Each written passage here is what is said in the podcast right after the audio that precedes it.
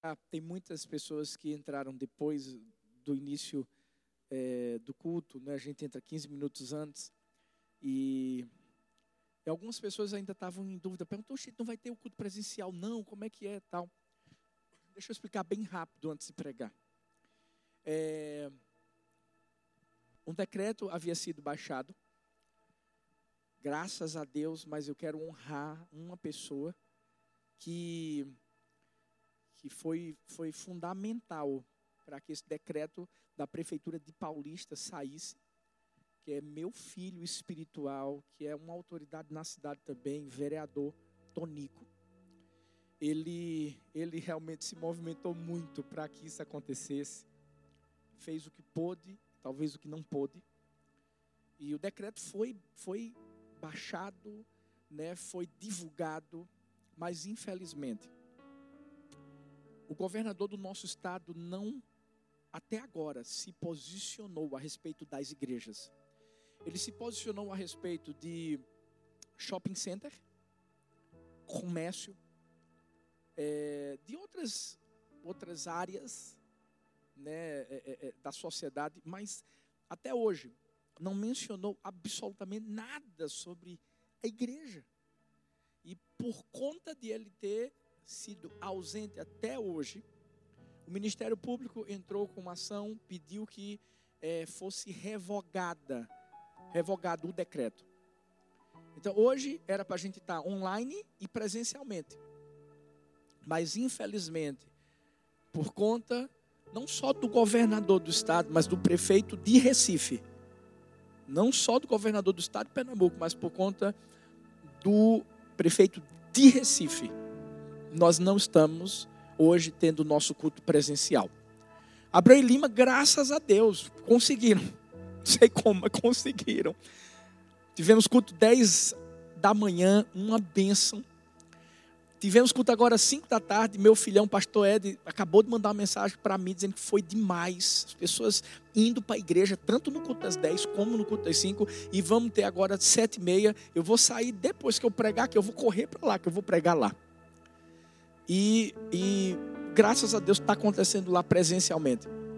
Mas por que eu estou falando isso? Deixa eu falar uma coisa para você, por favor. A gente vai ter eleições em outubro. Em nome de Jesus. Vota certo. Vota em nome de Jesus em pessoas de Deus. A gente precisa de gente de Deus lá. A gente tem que, em nome de Jesus, como igreja, se posicionar a gente tem que ser contra essas pessoas que querem calar a igreja do Senhor, mas elas se esquecem que a igreja do Senhor, o porta-voz não é o pastor Arthur, é Jesus. A gente tem um advogado, a gente tem um juiz. Eu não estou aqui para defender a igreja de jeito nenhum, gente. Mas Deus também me levantou como profeta. E profeta não fica calado, profeta tem que falar e tem que falar aquilo que vem do alto. Por isso que eu fiz um vídeo com vários outros pastores relevantes daí, da, da, da, do estado de Pernambuco. Se você não viu, veja no meu Instagram, por favor, compartilha. E nós estamos crendo, eu estou crendo, eu sou, eu sou da fé, você sabe disso. Estou crendo que, eu estou crendo que essa semana esse governador abençoado vai ter os olhos abertos, vai se pronunciar e vai declarar com fé em Deus que agora, dia 21, a gente já pode ter culto pela fé. Eu estou sonhando com você aqui domingo que vem e com você online também aí, permanecendo online no nome de Jesus. Amém? Só estou explicando isso para você entender. Primeiro que a gente está numa guerra, mas nessa guerra a vitória já é nossa no nome de Jesus. Eu agradeço pela sua oração. Eu agradeço pelo seu apoio. Se você puder compartilhar o vídeo, compartilhe. Né? Só no meu, acho que já tinha mais de 50 mil pessoas que tinham visualizado. E aí a gente vai multiplicando com outras pessoas. Então, vamos continuar mostrando que a igreja não vai parar. Que a igreja é, é saúde. Amém? Glória a Deus. Pronto. Aleluia. O tema da mensagem de hoje é preparados para a quarentena. Tem gente que não consegue nem mais ouvir essa palavra. Tem gente que quando ouve quarentena, não, pastor, pelo amor de Deus, outra quarentena, como é que é isso? Não, não, não. Mas tem calma, essa quarentena aqui é maravilhosa. Eu descobri na Bíblia que tem uma quarentena que vai acontecer logo, logo. A Bíblia fala, Gênesis 7,16, o Senhor fechou a porta após ele. Quando a Bíblia fala aqui em Gênesis 7,16, está falando de Noé, quando entrou na arca com sua família, com aqueles animais todos, e a porta foi fechada.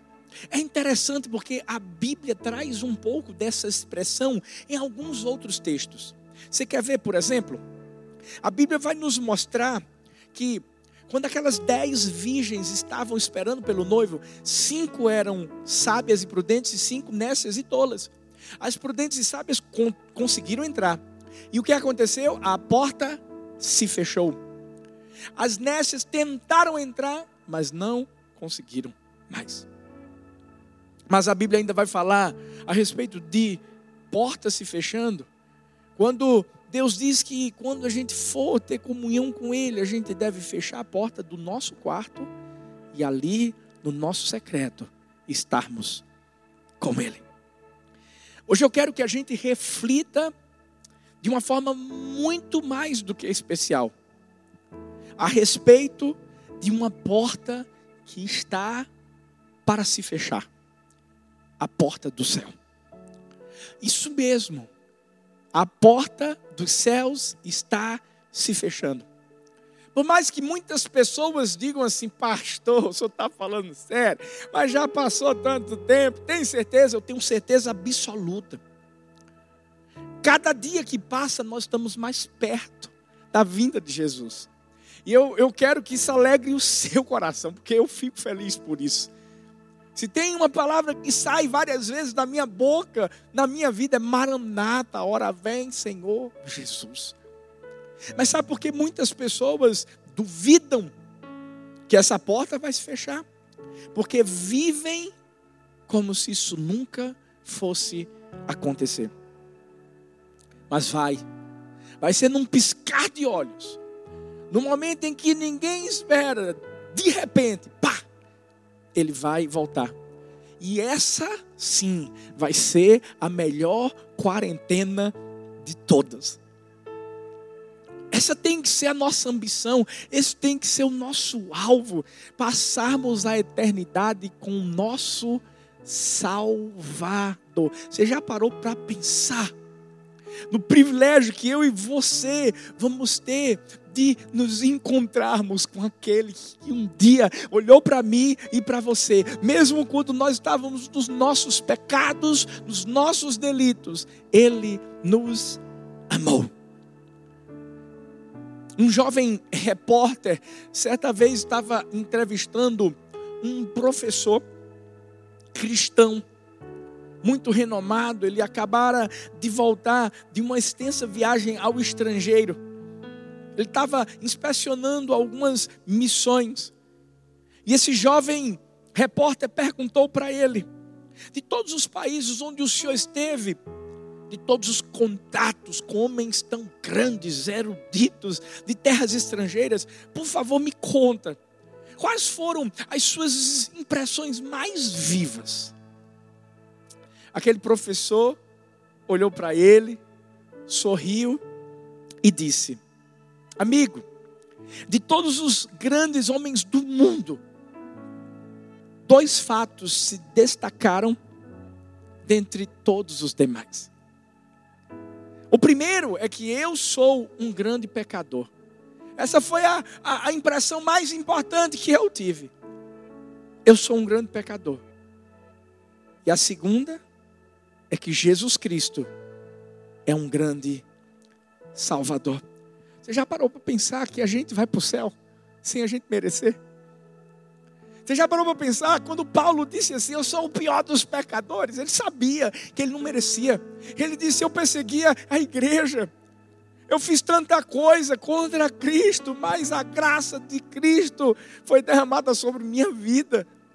As misericórdias do Senhor fizeram parte da minha vida. Uau, nós um dia vamos encontrar Paulo no céu. Você sabe por quê? Porque ele entendeu que encontrar o seu Salvador era o alvo da sua vida. Jesus já veio ao mundo, veio por mim, veio por você, e a grande verdade é: Ele está voltando. Posso te fazer uma pergunta? Se Jesus voltasse agora, você estaria preparado? A verdade é que a quarentena que eu e você vamos passar na eternidade com Jesus está chegando. A porta está prestes a se fechar.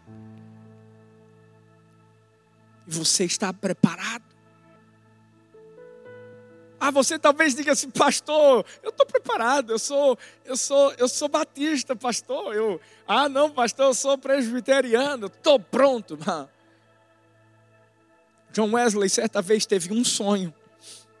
Nesse sonho, ele estava justamente lá na porta do inferno e ele, ele chega lá e ele pergunta: Tem batista aqui? E dizem assim para ele: Tem sim. Tem presbiteriano aqui? Tem também. E assembleiano? Também. Mas e metodista? Também tem metodista aqui. Nesse sonho, de repente, ele se vê diante da porta do céu. E na porta do céu, ele faz a mesma pergunta. Eu, eu quero saber quem está aí no céu. Tem, tem Batista aqui. E ele ouve a resposta: Não, não tem Batista. Não, não. Mas e, e assembleiano? Também não. E presbiteriano? Também não. E ele pergunta: Então quem é que está aí? E a pessoa responde: Aqui só tem quem nasceu de novo.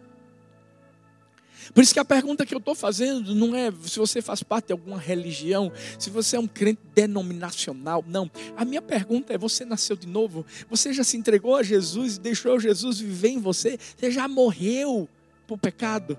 E agora você está vivendo para Deus. Porque quando chegar esse dia glorioso, Jesus não vai separar o céu em placas de igrejas, de denominações.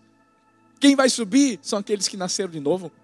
Por isso que Nicodemos chegou para perguntar a Jesus: o que, é que eu faço para ir para o céu? E Jesus foi simples e direto: você precisa nascer de novo. Ei, Nicodemos era um pastor da sua época, mas não tinha tido uma experiência com Deus. Ainda vivia no pecado. E ali foi o dia da sua transformação, quando ele entendeu que ele tinha que morrer para si e tinha que viver para Deus. A quarentena do céu vai chegar. E antes da porta se fechar, você precisa estar preparado. Antes da porta do céu se fechar, você precisa estar preparado. E quando eu digo preparado, eu, eu falo, você tem que ter um relacionamento com Deus. Mateus 24, 42 diz: Portanto, vigiem, porque vocês não sabem que dia virá o seu Senhor. Mas entendam isto: se o dono da casa soubesse a que hora da noite o ladrão viria, ele ficaria de guarda, não deixaria que a sua casa fosse arrombada. Assim, vocês também precisam estar preparados, porque o filho do homem virá numa hora em que vocês menos esperam. Ei, é o nosso relacionamento com Deus que, que faz a gente se preparar para esse dia. É o fato de eu e você termos dado nossa vida a Jesus. É o fato de agora sabermos que Ele vive em mim, vive em você. E não é o que eu faço, não é o que você faz, é o que Ele é primeiro em nós e o que Ele faz em nós e através de nós. Em um livro chamado Nenhuma Hora, a autora desse livro faz uma referência ao texto de Mateus 26, 32, naquele momento em que Jesus está com seus discípulos no Getsemane e eles não conseguiram ficar nem uma hora com Jesus em oração. E se tem algo que pode trazer um relacionamento cada vez maior com Deus, é a oração. E a autora desse livro, ela descreve a, a, a, oração, explica que a oração tem três fases. A primeira é a da obediência, quando você ora simplesmente porque você sabe que tem que orar, porque você é obediente. Mas a segunda fase é a fase do hábito. Você já orou tanto, tanto, tanto, que de certa forma já se tornou algo normal para você. Mas existe uma terceira fase, e é essa fase que eu e você precisamos estar. É, é, a fase do deleite na oração. Não é simplesmente por obediência, não é simplesmente porque é um hábito, mas é porque é algo prazeroso. Sabe, quando você se apaixona por alguém e que você vai querer falar com essa pessoa a todo instante. Eu lembro que quando eu comecei a namorar com Talita, ah, como eu gostava de falar com ela. Eu confesso que no início eu fiquei um pouco envergonhado de estar tá ligando para Talita, né? A mãe dela podia atender. Talita tem três irmãs, gente, e mais um irmão. Eu dizia, meu Deus, como é que vai ser esse negócio? E minha irmã está aí assistindo, Mirtinha. Eu pedia para Mirtinha ligar para Talita. Mas sabe por que eu fazia isso? Que eu era apaixonado por Talita e continuo. Ei, é isso que nós precisamos ter dentro do nosso coração por Deus. E, e, eu quero que você entenda uma coisa: quando eu falo que você vai estar apaixonado, eu não quero espiritualizar a coisa, como se toda hora que você fosse orar, que você fosse buscar a presença de Deus, sabe, você vai ouvir aqueles anjos cantando, você vai ter uma visão celestial. Não, eu mesmo, por exemplo, eu vou escrever, esse livro já está escrito, né? Sem Bíblia não tem café. Vou lançar esse ano.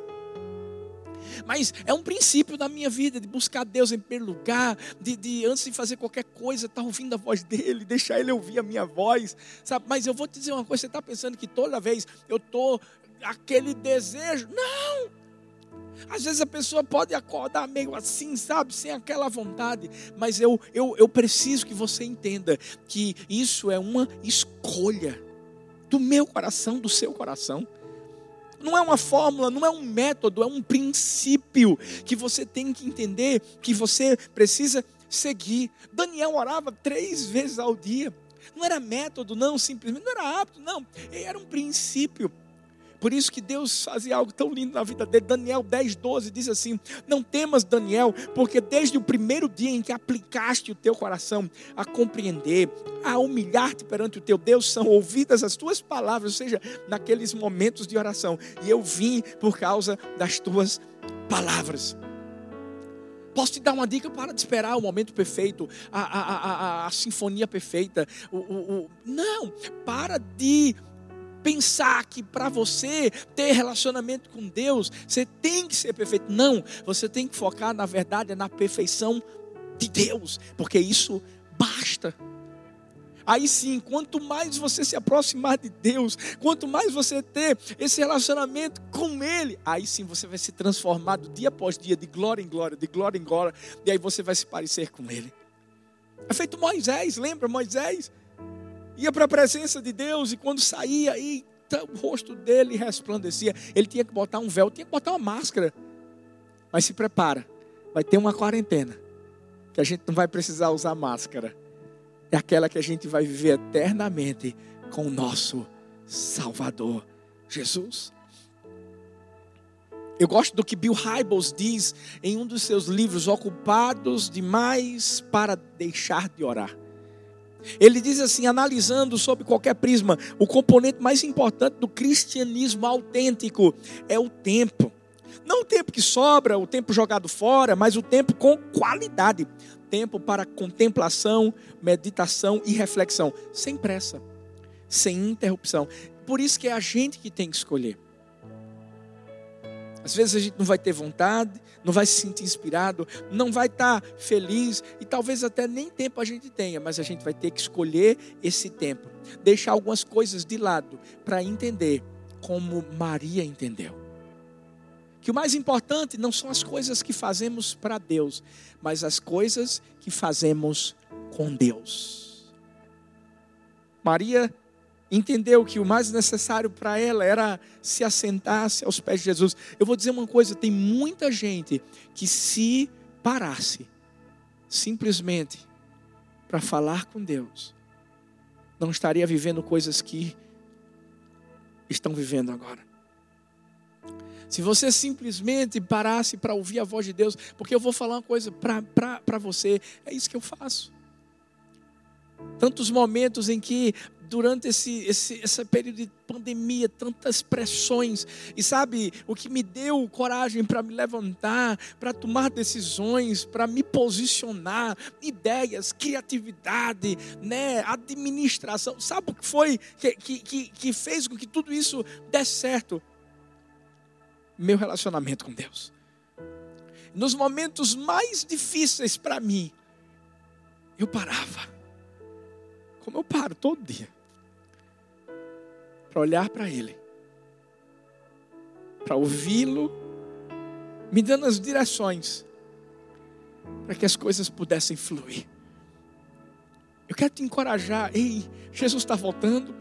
A porta do céu está se fechando. Você está preparado? Você tem que se preparar como? Relacionamento com Deus. É se entregando a Jesus. E você já se entregou. E agora, ei, conhece mais o seu Salvador. Passa mais tempo com Ele. A presença dEle é simplesmente, absolutamente tudo que eu e você precisamos. A gente não precisa se alimentar, a gente não precisa respirar, é a mesma coisa. A gente precisa se relacionar com Deus. E é bom que a gente se acostume aqui na terra. Deus falou algo tão forte comigo. Não espere para chegar no céu para ficar o tempo todo com Deus. Você já pode começar aqui na terra.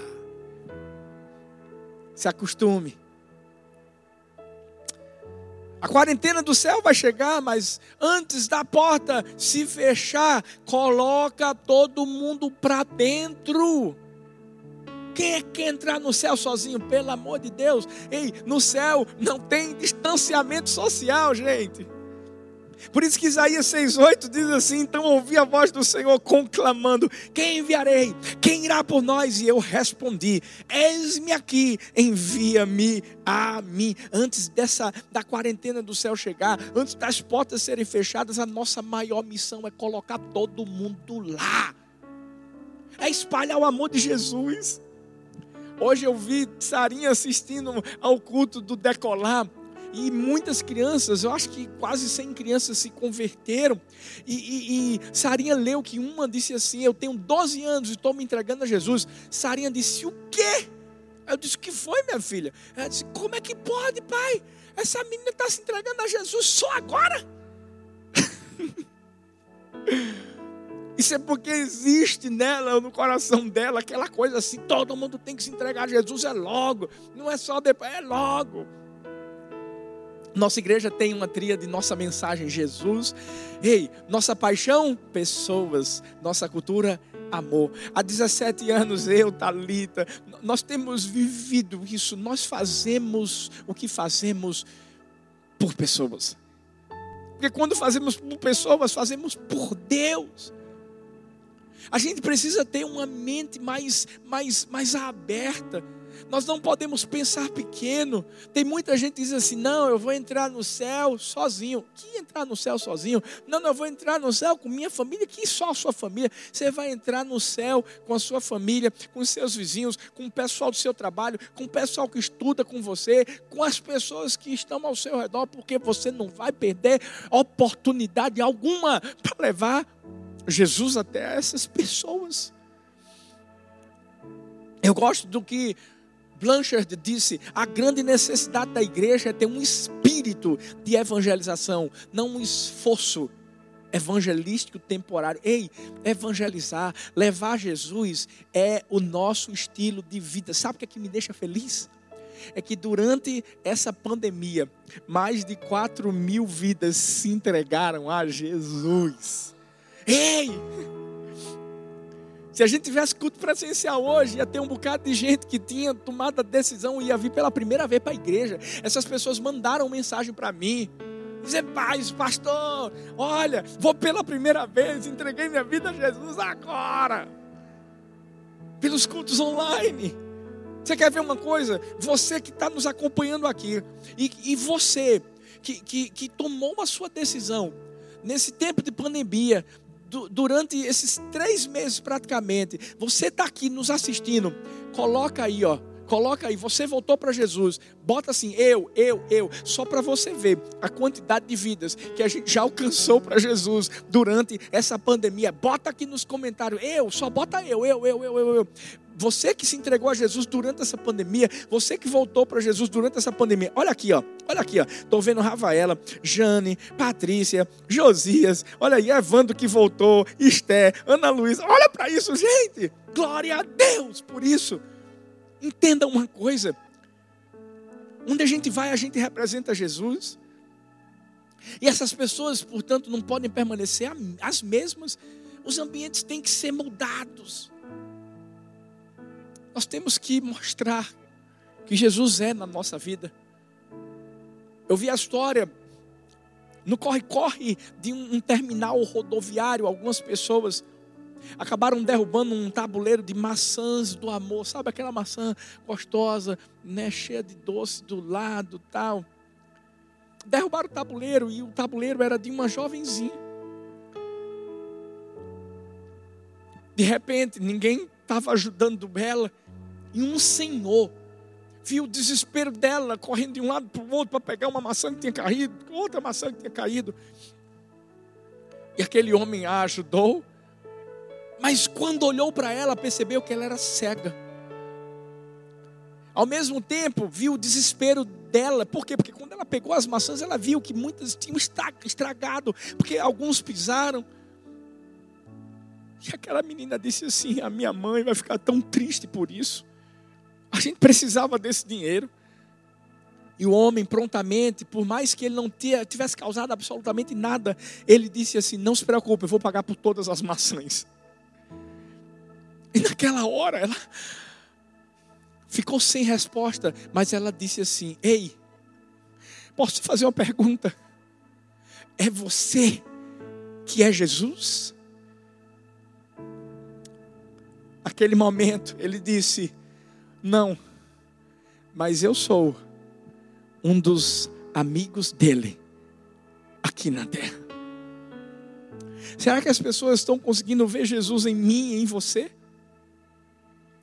Será que a gente está levando transformação para as pessoas e mostrando que nós somos amigos e amigas de Jesus? Calvino disse: o evangelho não cai das nuvens como chuva por acidente, mas é levado pelas mãos dos homens para onde Deus o enviou. Eu e você que somos responsáveis por levarmos a palavra. Sabe, por isso que eu digo, a igreja é saúde. A igreja é essencial. Ontem um pessoal do, do Jornal do Comércio me ligou para fazer uma entrevista. Uma das perguntas que foi feita foi: Mas, pastor, a igreja está querendo abrir por causa de dinheiro? Eu disse: O quê? Ei, de jeito nenhum. A igreja tem que abrir por causa das pessoas. Você já viu o índice de suicídio aumentando? Violência doméstica, abusos, divórcios. Você sabe quem é que leva a transformação? É a igreja. Você já viu a quantidade de, de, de, cestas básicas que a igreja entregou? Só a nossa igreja entregou mais de 30 toneladas de, de, de alimento, gente. A gente abençoou mais de duas mil e poucas famílias. E vamos abençoar mais agora nesse mês. Dinheiro pensam eles. Lava Jato está com eles. Nós somos a igreja, nós pensamos em vidas, nós pensamos em pessoas, nós pensamos em, em, em, pessoas transformadas. Quantas mensagens eu não recebi de pessoas dizendo: Obrigado, pastor, eu ia me divorciar, mas o senhor não sabe. Meu, meu esposo ouviu o culto, Deus mudou a vida dele, hoje está uma bênção, minha família. Pessoas estavam depressivas dizendo: Eu ia me matar, pastor, mas eu ouvi a palavra e Deus mudou a minha vida, eu tomei outra decisão. Gente, a gente não pode dar desculpas para evangelizar. Ah, porque eu não posso sair de casa, mas a palavra sai. Vamos levar todo mundo para para o céu. Todo mundo que chegar perto de mim, perto de você. Por isso que minha oração é: Deus, batiza-nos com o batismo do amor. Tem muita gente que diz assim: ah, eu fui batizada nas águas, glória a Deus. Ah, eu fui batizado no Espírito Santo, glória a Deus. Mas tem que ter o batismo do amor também. Porque, ei, o Espírito Santo não vem sobre nós para a gente pegar fogo dentro da gente somente. Ei, vem para a gente lançar o fogo do amor do lado das pessoas que estão perto de nós para elas serem transformadas. Eu, eu, eu declaro, eu profetizo um batismo de amor sobre sua vida. Eu declaro que a partir de hoje, sabe, Deus vai trazer pessoas ao seu coração, talvez ao seu vizinho, talvez a sua vizinha, eu não sei quem é, mas eu sei de uma coisa. A partir de hoje você vai olhar para essa pessoa com olhos de compaixão, de misericórdia, entendendo que elas precisam de Jesus. A quarentena do céu está chegando, a porta vai fechar. Primeiro, se prepara, tenha um relacionamento com Deus. Segundo, ei, não esquece. Não esquece de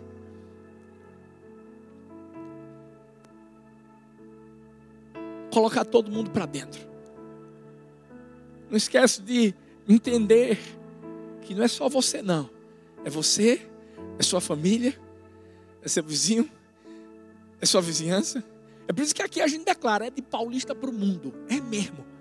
A gente quer ganhar todos para Jesus. A gente quer levar Jesus para todos que a gente puder. E em último lugar, está fechando. A porta dos céus está fechando, mas antes de fechar, tenha expectativas ou seja, não tenha medo do arrebatamento e clame pela volta de Jesus. Abra a boca todo dia diz assim: Maranata, Maranata, Maranata, hora vem, Senhor Jesus. Porque Apocalipse 22, 12 diz assim: Eis que venho em breve. A minha recompensa está comigo e eu retribuirei a cada um de acordo com o que fez. A expectativa da vinda de Jesus tem que preencher os nossos dias com esperança tem que nos impulsionar a lutarmos incansavelmente pela santidade. Vivermos diante dele como devemos viver. Se você me disser assim, pastor, eu tenho medo, é porque tem alguma coisa errada. Ei, está faltando você se entregar a Jesus. Está faltando alguma coisa. Talvez você está vivendo no pecado. Ei, talvez tenha alguma coisa que tem que mudar aí dentro do seu coração. Sabe por quê? Eu estou falando da volta de Jesus, gente. Ei, desse dia definitivo, eterno, onde a gente vai viver para sempre com o nosso paizão. Isso é algo maravilhoso. Por isso que João 14, a partir do versículo 2, diz: Na casa de meu pai há muitos aposentos. Se não fosse assim, eu teria dito a vocês: Vou preparar lugar para vocês. E quando eu for preparar lugar, voltarei e os levarei para mim, para que vocês estejam onde eu este, estiver. Eu gosto dessa parte quando Jesus diz assim: para que vocês estejam onde eu estiver.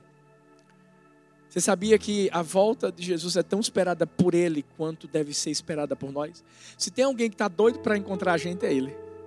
Se tem alguém que está dizendo assim, ah, eu estou aqui só esperando eles chegarem e a gente passar a eternidade, não vai ter mais choro. Ei, não tem mais choro, não tem mais lágrimas, não tem mais dor, não tem mais sofrimento. Está perto. Para você que pensava que Deus era um Deus carrasco, estava sentado num trono esperando para nos julgar, para nos castigar. Não, é um Deus maravilhoso, um paizão que está de braços abertos para nos abraçar. Por isso que lá, lá a gente se abraça.